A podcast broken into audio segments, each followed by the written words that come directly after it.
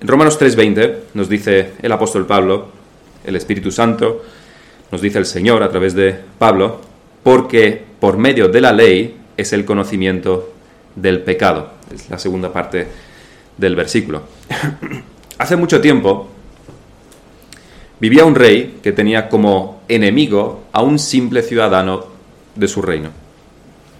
Porque este simple ciudadano le acusó de hacer hechos malos, reprobables.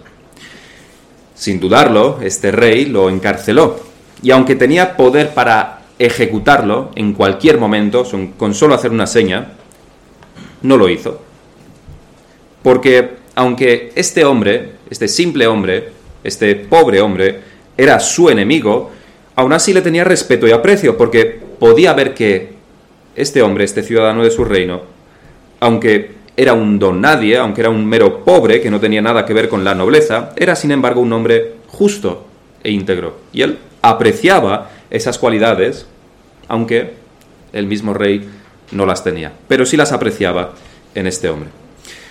Esta situación con el hombre en la cárcel se prolongó durante algún tiempo, pero al final, por circunstancias que el rey no pudo controlar, fue obligado, entre comillas, digamos, pero fue obligado a ejecutar a este hombre, a ejecutar a este hombre íntegro, justo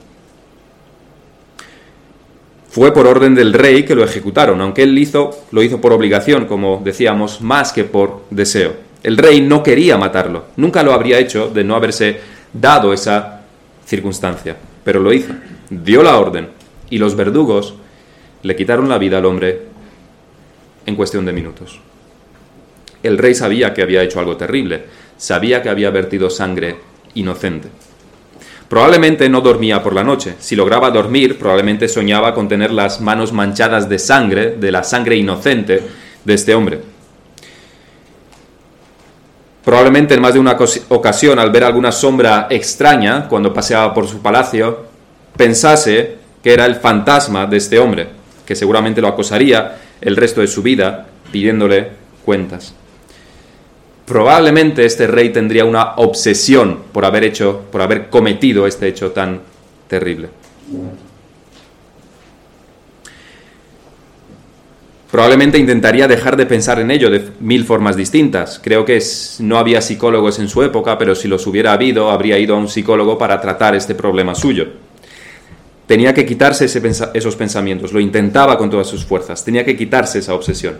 En cierto momento le llegó noticias sobre un hombre, un desconocido para él, no había escuchado nunca hablar de él, había, escuchado, había llegado a sus oídos sobre un hombre que tenía cada vez más reconocimiento y más fama dentro, de, dentro del país que él gobernaba. Tenía muchos seguidores, cada vez más, y muchos eran los que escuchaban sus discursos. Era un hombre, se le dijo a Herodes, era un hombre justo e íntegro. Tal era la obsesión de Herodes, tanto le, de este rey, que es Herodes, como digo, tanto le acusaba a su conciencia por verter esa sangre inocente, que lo primero que pensó es que el hombre del que se hablaba era el mismo hombre al que él había ejecutado. ¿Qué probabilidades hay de que alguien resucite? ¿Habéis visto vosotros con vuestros ojos alguna vez a alguien resucitar? Creo que no.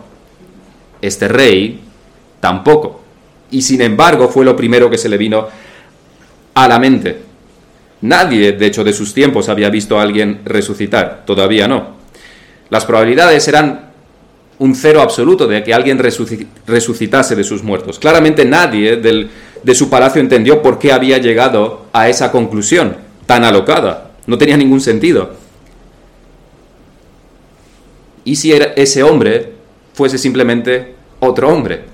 Eso es bastante más probable. Pero no para el rey. En su obsesión, ese hombre tenía que ser el mismo que él ejecutó. Contra todo pronóstico, contra toda razón, tenía que ser ese hombre, pensaba el rey. Y eso es lo que hace una conciencia culpable. Eso es lo que hace sentirse culpable. Se puede convertir en una obsesión, incluso en un delirio. Este hombre, este rey, se sentía culpable por matar a un hombre inocente y no podía escapar de su culpa. Sabía que era culpable. No podía quitarse la culpa. Este rey, como decía, era Herodes, y el hombre inocente al que mató, al que ejecutó, era Juan el Bautista. Pero ¿cuántas veces no nos hemos comportado nosotros como Herodes? ¿Cuántas veces, debido a una conciencia culpable, no has relacionado cosas que en un principio no tienen lógica y las has relacionado para que apunten hacia aquello por lo que te sientes culpable? Por ejemplo, te tropiezas en la calle, te caes al suelo y, piensas, esto es por lo que hice tal día, hace unos días. Esto es por lo que le dije a fulanito. Se te quema la comida cuando lo estás cocinando o pierdes el autobús y piensas, esto es porque fui malo con tal o con cual. Me pasa por esto. O esto es porque hablé mal a las espaldas de tal persona. Tu móvil se te cae, se rompe y piensas, esto es porque vi esas imágenes que no tenía que ver. Esto es porque hice algo que no debía hacer. O más todavía, estás continuamente esperando a que algo malo te ocurra. Porque sabes que hiciste algo malo. Crees que te va a pasar algo malo. Estás convencido de que alguna cosa te pasará porque sabes que eres culpable. Tienes una conciencia que te acusa. Si alguna vez te ha pasado esto y has pensado así, o te pasa continuamente, lo primero que deberías saber es que no eres una rareza, no eres único, no eres una excepción. La culpa es una de las cosas que más acosa a todos y a todo el mundo. La culpa, el peso de la culpa. De hecho, la culpa, podríamos decir, la culpa es el combustible que mueve nuestro mundo en muchos aspectos. La culpa es el combustible que mueve al mundo. Y el problema solamente está aumentando. Y esto es una cosa ciertamente curiosa. Se acusa al cristianismo desde los ámbitos eh, ateos, se acusa al cristianismo de que es una religión que acusa y que culpa, y que funciona a través de la culpa. Pero ahora que prácticamente han derribado el cristianismo y todo vestigio de cristianismo en nuestra sociedad, no del todo, pero lo están intentando, sin embargo, lo que descubrimos es que han resucitado a un monstruo, a un monstruo de la culpa en cuanto a sus dimensiones. Un gigante llamado culpa que supervisa y acusa y aplasta a todos, o por lo menos lo intenta.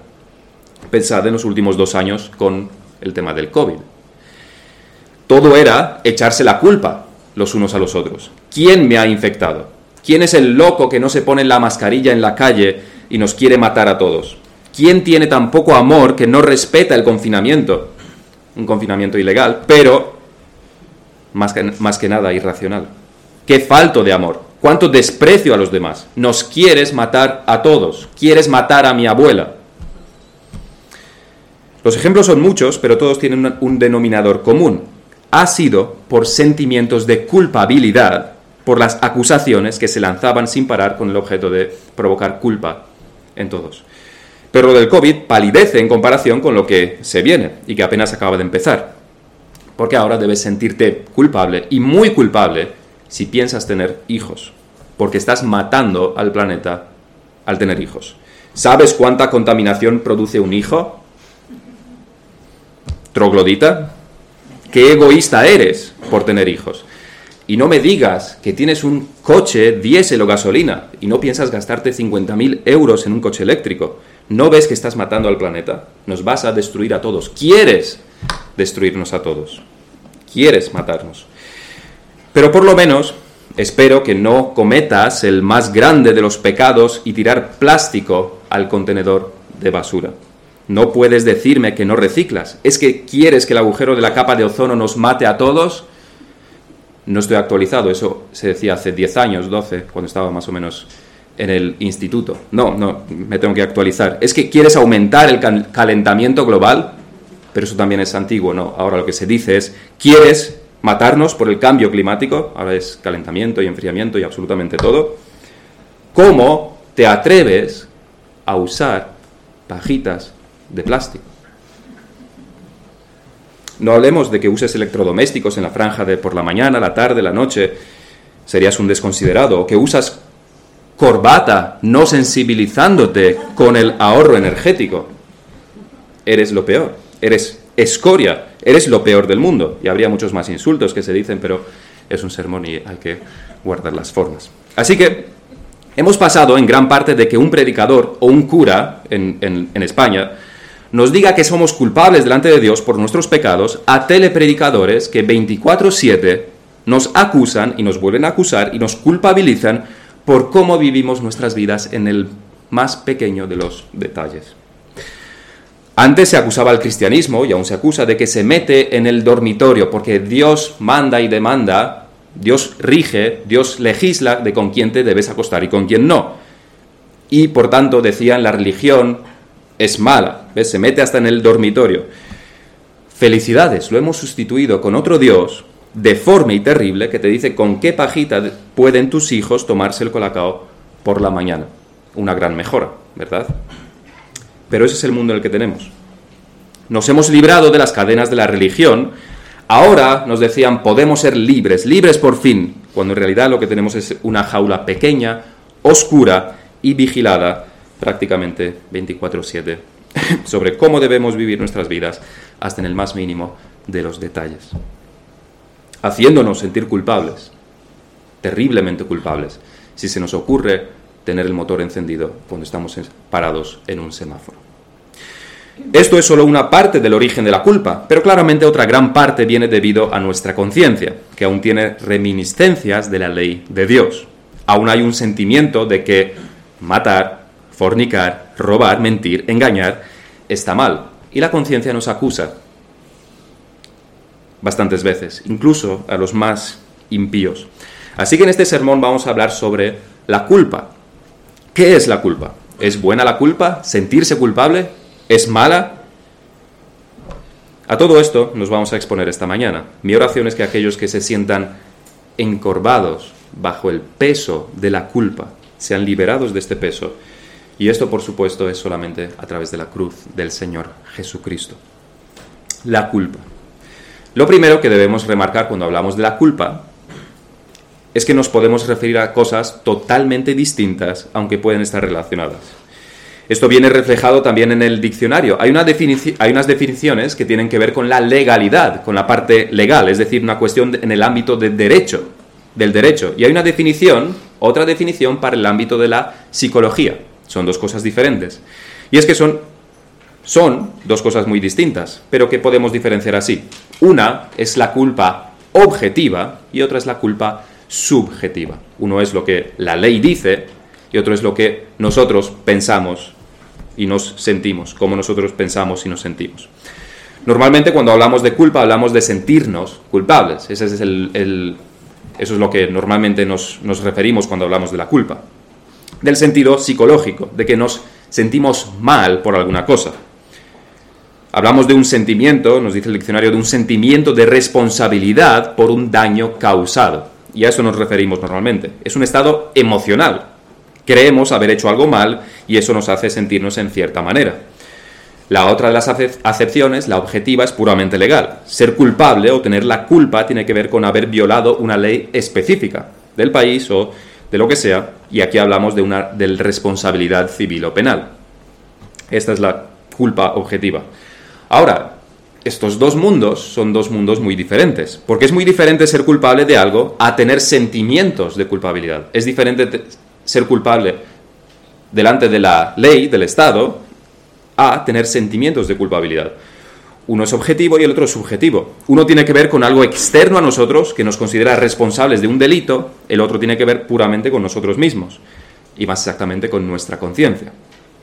Y es que podemos ser culpables delante de la ley y no tener ningún sentimiento de culpa. Podemos ser tratados como culpables por la ley y no tener ningún sentimiento interior, emocional, de culpa.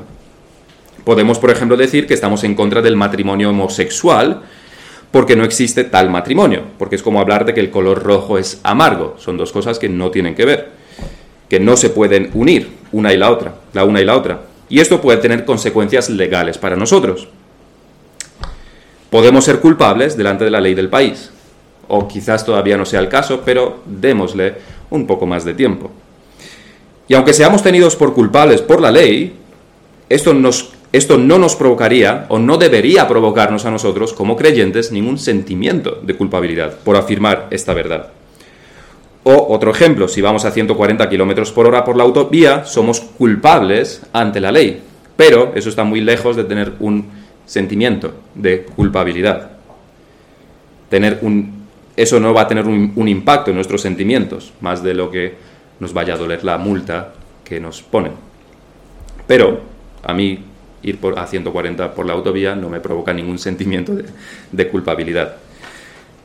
Esto puede también ocurrir al revés, que tengamos sentimientos de culpa, pero no seamos culpables. Mentir a alguien no es delito. Hablar mal de alguien a sus espaldas no es delito.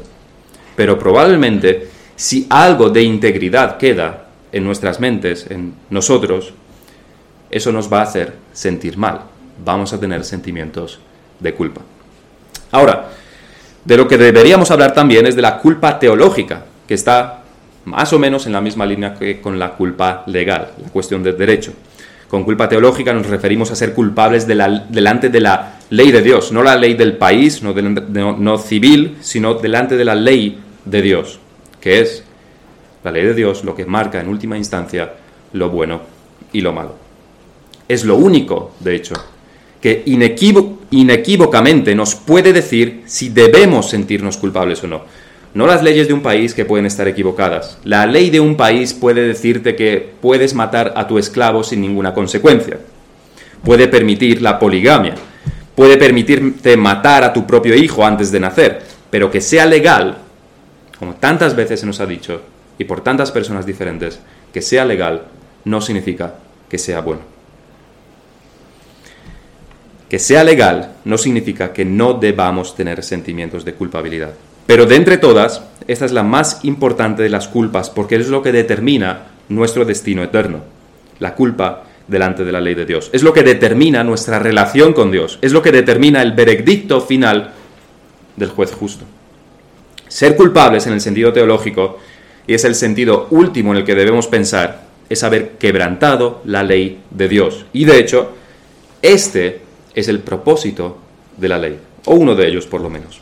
Romanos 3:19 lo dice claramente, pero sabemos que todo lo que la ley dice, lo dice a los que están bajo la ley, para que toda boca se cierre, toda boca se cierre, y todo el mundo quede bajo el juicio de Dios. Estamos hablando de culpa, de culpa objetiva delante de la ley de Dios, delante de Dios. Y esto nos lleva a nuestro segundo, a nuestro segundo punto. ¿Es buena la culpa? ¿Es bueno que nos sintamos culpables? Y aquí hablamos del punto de vista subjetivo. ¿Es bueno que nos sintamos culpables? Nunca es bueno, por supuesto, ser culpable dentro culpable desde el punto de vista objetivo, o por lo menos delante de la ley divina.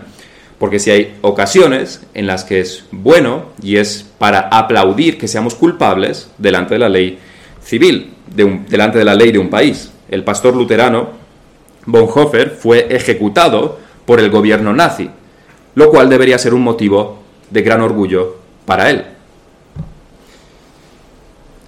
Pero, ¿es bueno tener sentimientos de culpa? La respuesta es que depende de por qué nos sentimos culpables. Nuestros sentimientos de culpabilidad demuestran en realidad dónde está nuestro corazón, quién es nuestro Dios. Si nos sentimos culpables por usar pajitas de plástico, lo que antes decíamos, la fuente de la que bebe nuestra conciencia está corrupta, es la fuente equivocada. No deberíamos alimentarnos, no deberíamos beber de esa fuente. Y normalmente las fuentes son mutuamente excluyentes. No podemos seguir los estándares del mundo y de Dios a la vez. No podemos servir a dos amos, no podemos tener dos fuentes diferentes. Y eso es lo que pasa en nuestros días. La conciencia de la mayoría está informada casi puramente por la sociedad, por los estándares de la sociedad y no por el estándar perfecto que es la ley de Dios, que claramente la sociedad va a ir cambiando. Antes, matar a tu esclavo estaba bien, ahora no. Dentro de 50 años no lo sabemos. Ahora matar a tu hijo en tu vientre está bien. Dentro de 50 años no sabremos lo que la sociedad nos dice. Todo es relativo cuando quitamos a Dios, la ley de Dios, de su sitio. Así que uno se siente mal por no usar mascarilla en el transporte público porque se le ha olvidado, pero no se siente mal cuando usa el nombre de Dios en vano o usa toda clase de palabras soeces o vive con su novia o con su novio en, en inmoralidad sexual. Por eso no, por no llevar mascarilla en el transporte público, sí se siente muy culpable. Y ese es el gran problema de nuestra sociedad. Hay culpa, es endémica, es pandémica y todo lo émico que se nos ocurra, y sin embargo, es una culpa ilegítima, mal emplazada. Somos como el hombre que atropella a una anciana y a su perrito, matándolos a los dos, pero solamente llora por su perrito. Sí, debería sentirse culpable, ha hecho algo malo, pero no por matar al perro precisamente. La culpa y los sentimientos de culpa tienen una utilidad, tienen una gran utilidad. Son buenos si son legítimos, y es la de guiarnos a Dios. Los sentimientos de culpa sirven para que busquemos arreglar lo dañado, restituir el agravio. Los sentimientos de culpa son un poco como el dolor. Es un sistema que Dios nos ha dado para reconocer cuando algo está mal. Cuando algo está mal en nuestro cuerpo, el dolor, cuando algo está mal con nuestra alma, en el sentido moral de la culpa. El dolor, aunque muchas veces no pensamos así sobre él, el dolor, sentir dolor, es una bendición de nuestro Dios. Es una gran bendición. Sin sentir dolor podríamos poner nuestra mano en el fuego sin querer y no darnos cuenta hasta que sea demasiado tarde. Con dolor nos damos cuenta en las primeras milésimas de segundo y apartamos rápidamente la mano. El dolor es una bendición. La culpa es así. Nos indica que debemos cambiar algo, que ese no es el camino. Es una lucecita en nuestro cuadro de mando del coche que nos dice que hay algo que no está bien y que debemos arreglarlo, con un propósito, que lo arreglemos. No hacer, como muchos hacen, de pegar una cinta opaca en el cuadro de mando del, del coche cuando se le enciende una lucecita. Eso está mal. Pero este es el propósito de la culpa. Nos muestra que hemos hecho mal, nos muestra que hemos pecado. Porque, pero porque el pecado afecta a nuestra conciencia y la sociedad se preocupa de destruir la ley de Dios, los sentimientos de culpa, como decíamos, se, se convierten en un problema. Porque no siempre está bien emplazada. Nos sentimos culpables por cosas que no deberíamos sentirnos culpables. Y no nos sentimos culpables por cosas por las que sí deberíamos sentirnos culpables. Pero si nuestra brújula moral, la conciencia, funcionara bien, nos mostraría una única cosa, que hemos pecado contra Dios, es decir, nos mostraría que somos culpables objetivamente delante de la ley de Dios. Si funcionase bien, nuestra brújula moral, nuestra conciencia, nuestros sentimientos de culpa nos dirían solamente esto, que estamos obrando, hemos obrado, que hemos hecho algo en contra de la ley de Dios, la hemos quebrantado. Si nuestra conciencia funciona correctamente, estos dos mundos de la culpa subjetiva y la culpa objetiva delante de la ley de Dios serían, estarían conectados. Siempre que pecásemos haciéndonos culpables objetivamente delante de Dios, nos sentiríamos también culpables en nuestra conciencia. Y esto, como decíamos, con un propósito. Venir a Dios, buscar borrar nuestra culpa, buscar la paz con Dios, porque el pecado pone enemistad entre Dios y nosotros. Sin embargo, como decíamos, si nuestro sistema moral funciona mal, nos sentiremos culpables por lo que no deberíamos sentirnos culpables y no nos sentiremos culpables cuando lo somos delante de Dios. Por eso hay gente que se siente culpable si come carne porque ha matado a un animal, pero no se siente culpable si vive en inmoralidad sexual. Hay personas que se sienten culpables cuando están disfrutando de una comida abundante porque hay gente muriéndose de hambre en el mundo, lo cual es rechazar la bendición de Dios. Hay gente que se siente culpable por toda clase de cosas que no tienen nada que ver con los mandamientos y mandatos de Dios. Y muchas de estas personas son cristianas. Así que esta es una de las cosas de, que, de la que debemos asegurarnos. Cuando tengamos sentimientos de culpa, ¿esto proviene de la ley de Dios o es según algún otro estándar de nuestra sociedad, de nuestras familias, de nuestra cultura o de lo que sea. La fuente de la que bebe nuestra conciencia, que nos acusa, es la palabra de Dios, bien entendida, las escrituras, o son los estándares de nuestra sociedad los que tenemos. Son los estándares de la sociedad nuestros propios estándares. Y estas preguntas son muy difíciles de responder porque es una gran verdad que estamos ciegos a nuestra cultura. No vemos nuestra cultura. Es como el pez que nada en el agua y no sabe que el agua existe porque es todo lo que conoce. Eso es lo que pasa con la cultura. Por eso, también es difícil a veces ser una iglesia con tantas nacionalidades. Tenemos distintos estándares y a veces esto es debido a una mayor o menor compresión de la Biblia, pero otras muchas veces son estándares de nuestras culturas que mezclamos y que creemos que surgen de la Biblia, cuando no es así. Es solamente de la cultura de la que venimos a la cultura a la que vamos. Y es sin duda, sin duda una gran dificultad para toda iglesia que tiene muchas nacionalidades. Porque simplemente no entendemos por qué nuestros hermanos hacen tal o cual cosa que nosotros nunca, jamás haríamos. O que no hacen lo que nosotros sí haríamos. Lo ideal sería que no fuéramos ciegos a nuestra cultura e identificáramos qué es lo que proviene de las escrituras, qué es lo que requiere Dios y qué es lo que nuestra sociedad y nuestra manera de vivir nos ha impuesto. Eso sería lo ideal. Y este en realidad es el camino de la santificación, darnos cuenta de esto. Pero, aunque no tengamos este pleno conocimiento y no lo tendremos, sí tenemos el amor que Dios nos ha dado, el cual debería cubrir los errores de los demás aunque debido a esto pueden ser también nuestros propios errores los que el amor cubra. Y el amor hará que antes de rechazar a nuestros hermanos los aceptemos con sus fallos y errores y con nuestros fallos y errores. Necesitamos para esto amor y humildad. Pero vamos a ver en tercer lugar los efectos de la culpa. Y seguimos hablando aquí del aspecto subjetivo. El objetivo delante de la ley es bastante claro. Vas a la cárcel o pagas. Pero vamos a ver, esos son los efectos objetivos delante de la ley civil del país. Pero vamos a ver los efectos de la culpa subjetiva, especialmente los efectos de la culpabilidad no tratada. Hablábamos al principio de Herodes y su culpa de haber por haber decapitado a Juan el Bautista. No se nos dice, lo que estaba contando, no se nos dice, pero podemos intuir por su respuesta cuando escuchó sobre Jesús, esto, su culpa se convirtió en una obsesión, que pensaba en ello día y noche, que era un pensamiento que no le dejaba en paz. Muchas veces tendría pesadillas con la cabeza cortada de Juan el Bautista, ese hombre justo e íntegro al que nunca debió matar. Herodes no podía tener paz, no podía tener tranquilidad, su conciencia lo acusaba sin descanso. Su situación nos debe recordar también a la situación de Martín Lutero, cómo él sentía todo el peso de la culpa y no podía de ninguna manera quitársela. Lo intentó todo. Horas y horas de confesión a los curas. Por medio de penitencias y sufrimientos intentaba borrar esta culpa que sentía.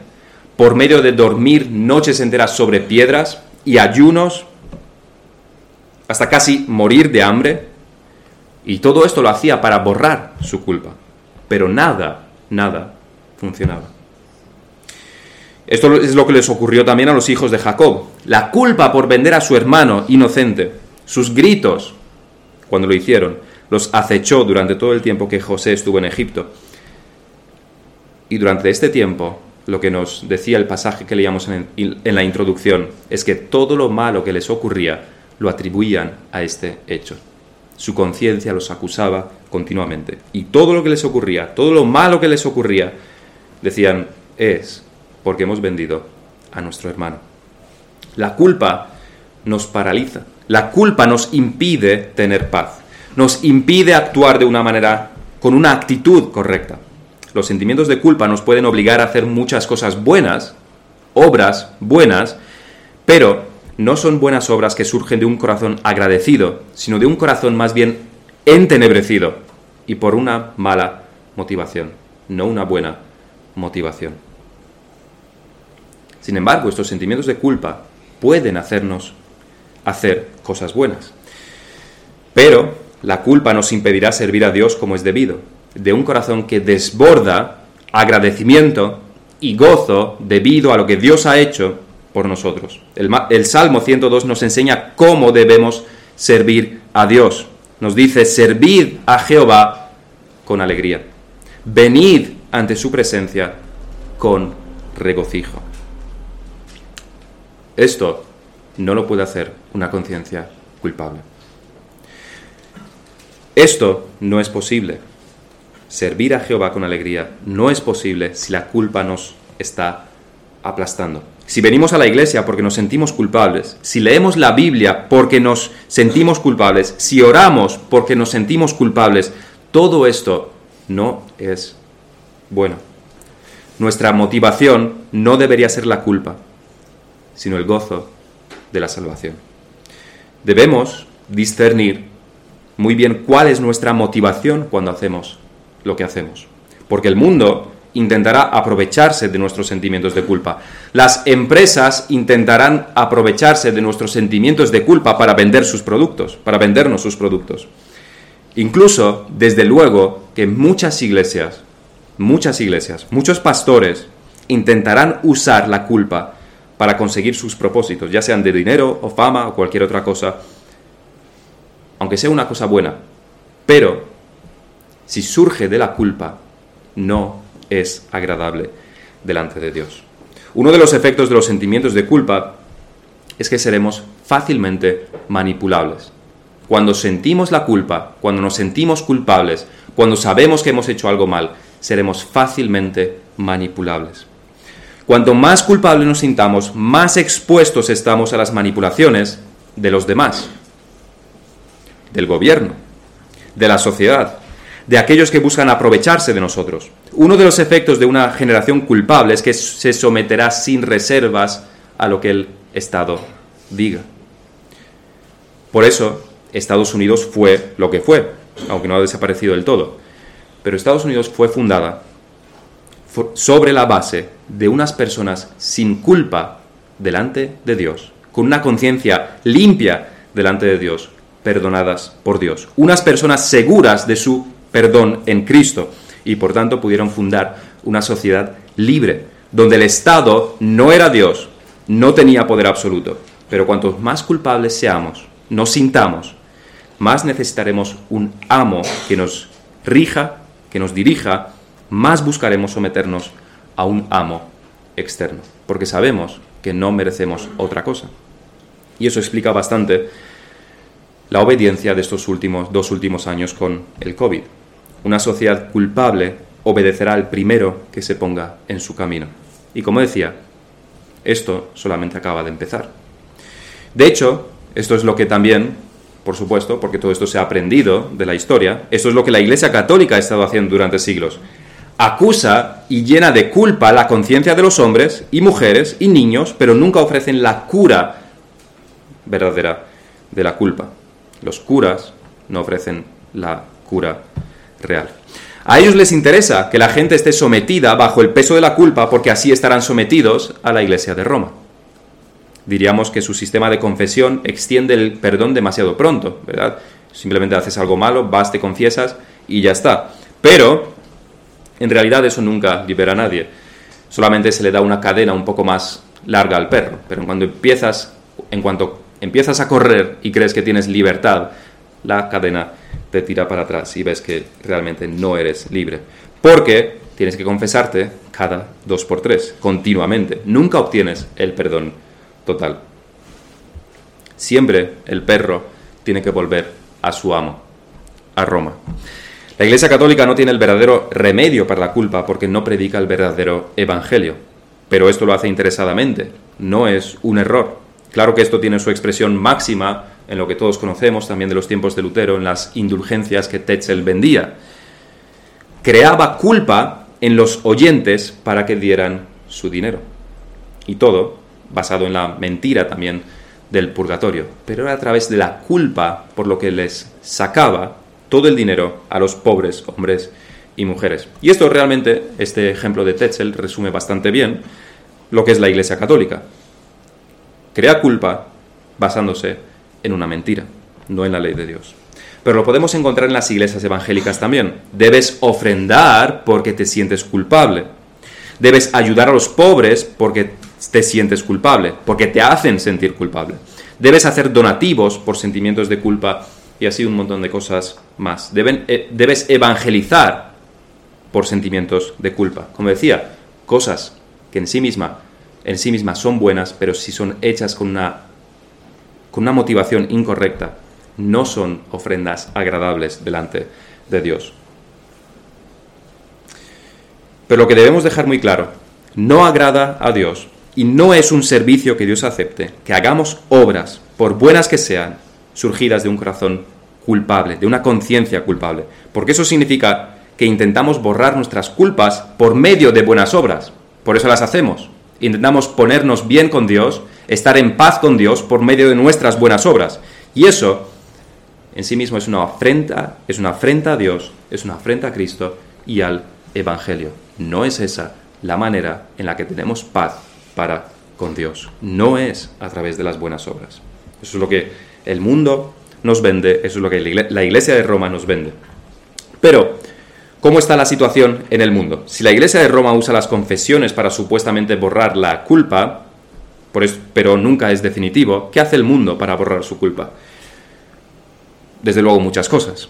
Vivir con culpa no es agradable, no le gusta a nadie. Vivir con culpa no es agradable, es como vivir con dolor constante. Todo el mundo busca remedios.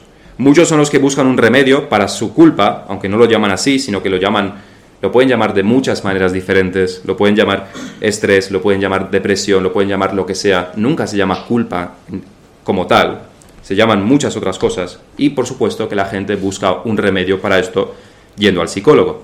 Buscan que un psicólogo les diga que ellos son buenos, que no deberían tener esos sentimientos de culpa y les convence de que no hay nada malo con ellos. Por lo menos lo intentarán. Ahí también hay un negocio, como la iglesia de Roma. Otros muchos simplemente se convencen de que no deberían sentirse así. Me siento así, pero no debería sentirme así. Muchos culpan al cristianismo de haberles dado un estándar equivocado. Dicen que todo es culpa del cristianismo y por tanto deben derribar este sistema opresor. Si me siento mal porque convivo con mi novia sin estar casado en inmoralidad sexual, esto es culpa de la iglesia, es culpa del cristianismo. Así que la solución es destruir el cristianismo y seremos libres. Y seguir pecando y pecando hasta que la conciencia no nos acuse más. Pero esto, en última instancia, no funciona. Igual que un medicamento nos quita el dolor momentáneamente, estos falsos remedios siempre duran poco. Y después la culpa vuelve. Y es que veremos y conoceremos a personas que viven en pecados, grandes y pequeños, y parecen tan felices, parece como si de verdad la fornicación, el adulterio, la inmoralidad sexual no fueran malos en realidad. Porque mira qué felices son, mira lo contentos que están, mira lo mucho que sonríen en las fotos de Facebook y de Instagram. ¿Ves? Son muy felices. Se acuestan, con uno y con otra y parece que no pasa absolutamente nada. Pero lo que no vemos son las noches enteras que lloran sin razón aparente. No sabemos sus horas en el psicólogo. No sabemos sus problemas con la depresión. No vemos su necesidad casi constante de consumir alcohol y drogas. No vemos esas cosas. Esas cosas no se ponen en Facebook y en Instagram. No se nos habla demasiado en nuestra sociedad. No solemos hablar, es un tema bastante tabú, el tema de los suicidios. Pero los hay. Parece que salía en, en un anuncio de que es la segunda razón, es la segunda causa de muerte entre los 10 y los 19 años en España, me parece que es. La segunda razón las de muertes entre los 10 y 19 años en España es, son los suicidios. Eso ocurre por algo. Y probablemente ellos mismos no sepan por qué sufren la depresión, por qué están deprimidos, no saben por qué lloran, no saben por qué es lo que está mal con ellos, porque creen se creen las mentiras del mundo y no a Dios. Satanás y el mundo son hábiles. Ellos no pueden borrar por completo nuestro sistema moral, borrar por completo nuestra conciencia. Así que lo que hacen es hacernos pensar que el problema es otro al que verdaderamente es. ¿Estás deprimido? Eso es por tu trabajo. ¿Tienes ansiedad? Eso es por tu marido, que no te, trata bien. ¿Necesitas drogas y alcohol? Eso es porque tu vida es muy aburrida. No porque hayas transgredido la ley de Dios. No porque estés viviendo en pecado. No porque seas inmoral, no porque debas venir a Dios y hacer la paz con Dios. Esa, esa es la gran mentira. Pero eso solo lo aliviará. Estas mentiras solo aliviarán el dolor un poco. Nunca lo resolverán definitivamente, por mucho, por mucho que Satanás y el mundo lo intenten. Así que, ¿cómo tratar con la culpa? ¿Cómo tratar nuestra culpa? Desde luego, en un sentido, el cristianismo sí acusa. El conocimiento de la verdad pone una carga sobre nuestros hombres, sobre nuestros hombros, la carga de la culpa. Y es que hemos pecado contra Dios. Esa es la simple pero dura realidad. Somos culpables objetivamente delante de Dios. Debemos tener sentimientos de culpa porque somos culpables objetivamente. Ese es nuestro estado. Somos culpables objetivamente, por tanto deberíamos sentirnos culpables, deberíamos tener sentimientos de culpa. Como decíamos, Dios quiere que nos sintamos culpables con un gran pero, con un gran pero, por un tiempo. Dios quiere que sintamos el peso de la culpa por un tiempo. Dios nos dio su ley con este propósito, es lo que nos decía Pablo en Romanos 3, para que nos veamos culpables para que estemos seguros de nuestra culpabilidad objetiva delante de Él, para que no tengamos ninguna duda de nuestro estado delante de Dios. Para eso nos dio la ley, para acusarnos, para cerrar nuestra boca, para no poner ninguna excusa, sino decir, soy culpable. El asunto, como decía, es que esto Dios lo quiere por un tiempo. Dios no quiere que vivamos bajo la culpa, y mucho menos que actuemos por causa de la culpa. Dios quiere que nos sintamos culpables porque lo somos. Igual que el, médico nos debe decir que tenemos cáncer, nos, lo debe comunicar, nos lo debe decir, si lo tenemos realmente. Y nosotros tenemos cáncer, tenemos el cáncer del pecado. Y Dios nos lo dice a través de su ley. Pero no como un médico finito que aún no puede curar el cáncer, sino como el médico divino, como el médico todopoderoso que puede borrar toda nuestra culpa para siempre puede borrar, puede erradicar nuestro cáncer para siempre. Ese es nuestro Dios. El propósito de la culpa es venir a Cristo. El propósito de los sentimientos de culpa es que vengamos a la cruz de Cristo para que nuestra culpa objetiva delante de Dios sea borrada y por tanto no estemos más bajo el peso de la culpa.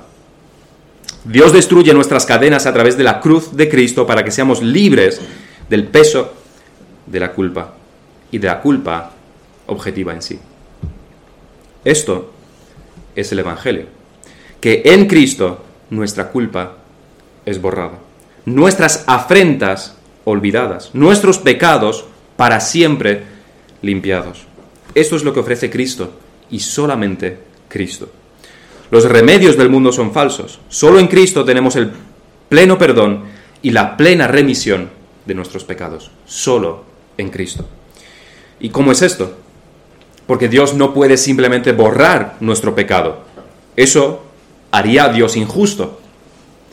Ni es la fe y la confesión, el arrepentimiento, una moneda que sirve para pagar nuestra culpa, para saldar nuestra deuda con Dios. Porque nada de lo que nosotros hagamos puede satisfacer nuestra deuda con Dios por nuestros pecados. ¿Cómo nos perdona Dios? Por medio de la muerte del Señor Jesús. Él se hizo culpable por nosotros, cogió cada uno de nuestros pecados y los puso sobre su espalda, cargó con ellos, y en la cruz, hasta la cruz, y en la cruz sufrió la ira divina, que destruyó de una vez para todas todos nuestros pecados, quitando definitivamente nuestra culpa. Y lo destruyó, no solamente destruyó el pecado, sino que lo destruyó a él mismo.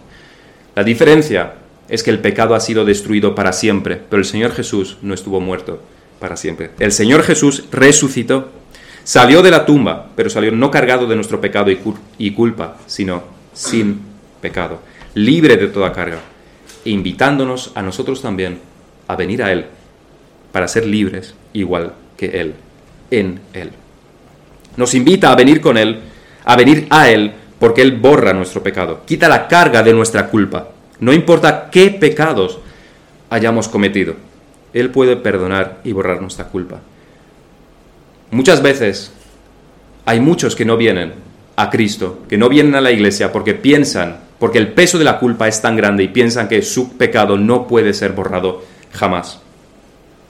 Pero no importa si nuestro pecado es el aborto, la infidelidad, si es inmoralidad sexual, si es la pornografía, si son mentiras, engaños, ira, amargura, descontento, todas estas cosas, Él las perdona. De todas estas cosas, Él nos perdona. Él puede quitar nuestra culpa de todas estas cosas. Y cuando venimos a Él, humildes y reconociendo nuestro pecado, Él es fiel y justo para perdonarnos de nuestros pecados. No importa, no importa lo grave que haya sido. El Señor Jesús murió por toda clase de pecados. La culpa objetiva es quitada cuando creemos en el Señor Jesucristo, cuando venimos a Él en arrepentimiento, con fe. Y a partir de ese momento ya no debemos sentirnos tampoco culpables. Si venimos a Cristo, nuestra culpa es borrada, nuestra culpa objetiva, y por tanto ya no debemos sentirnos tampoco culpables. Y esto es un acto de fe. ¿Cómo podríamos no sentirnos, sentirnos culpables si como mujer, por ejemplo, has abortado a tu propio hijo? ¿Cómo podemos no sentirnos culpables por nuestra inmoralidad sexual con todo el daño que hemos hecho? Porque Dios lo dice. Porque Dios perdona. Porque el Señor Jesús murió y resucitó. Debemos creer a Dios, debemos confiar en Dios. Si Él borra nuestra culpa en la cruz de Cristo, entonces nuestra culpa también es quitada. No hay nada que añadir más que agradecimiento, gozo, paz, amor. Pero en nuestros corazones, cuando hemos venido a Cristo, no debe haber ningún rastro de culpa. La culpa es una brújula que nos muestra el camino a Dios. Herodes debía haber venido a Cristo a implorar su perdón por la ejecución de Juan el Bautista, pero no lo hizo. Nuestra generación culpable delante de Dios y acosada constantemente por la culpa debería venir a Cristo. Y Cristo los perdonará. Perdonará a los homosexuales, perdonará a los transgénero, perdonará a los feministas, perdonará a los adúlteros, a los mentirosos, a los desobedientes. Y cuando Dios perdona, nosotros, por supuesto, debemos también perdonar. Porque al fin y al cabo, no son mejores ni peores, son solo otros pecadores, igual que nosotros, arrepentidos de su pecado, como nosotros. Son solo pecadores que se arrepienten de sus hechos, que han venido a Cristo, igual que nosotros. Y por tanto, ya no son pecadores, sino santos, hermanos e hijos de Dios. Qué dulces son las palabras del Señor Jesús cuando dice, todo lo que el Padre me da vendrá a mí, y al que a mí viene, no le echo fuera.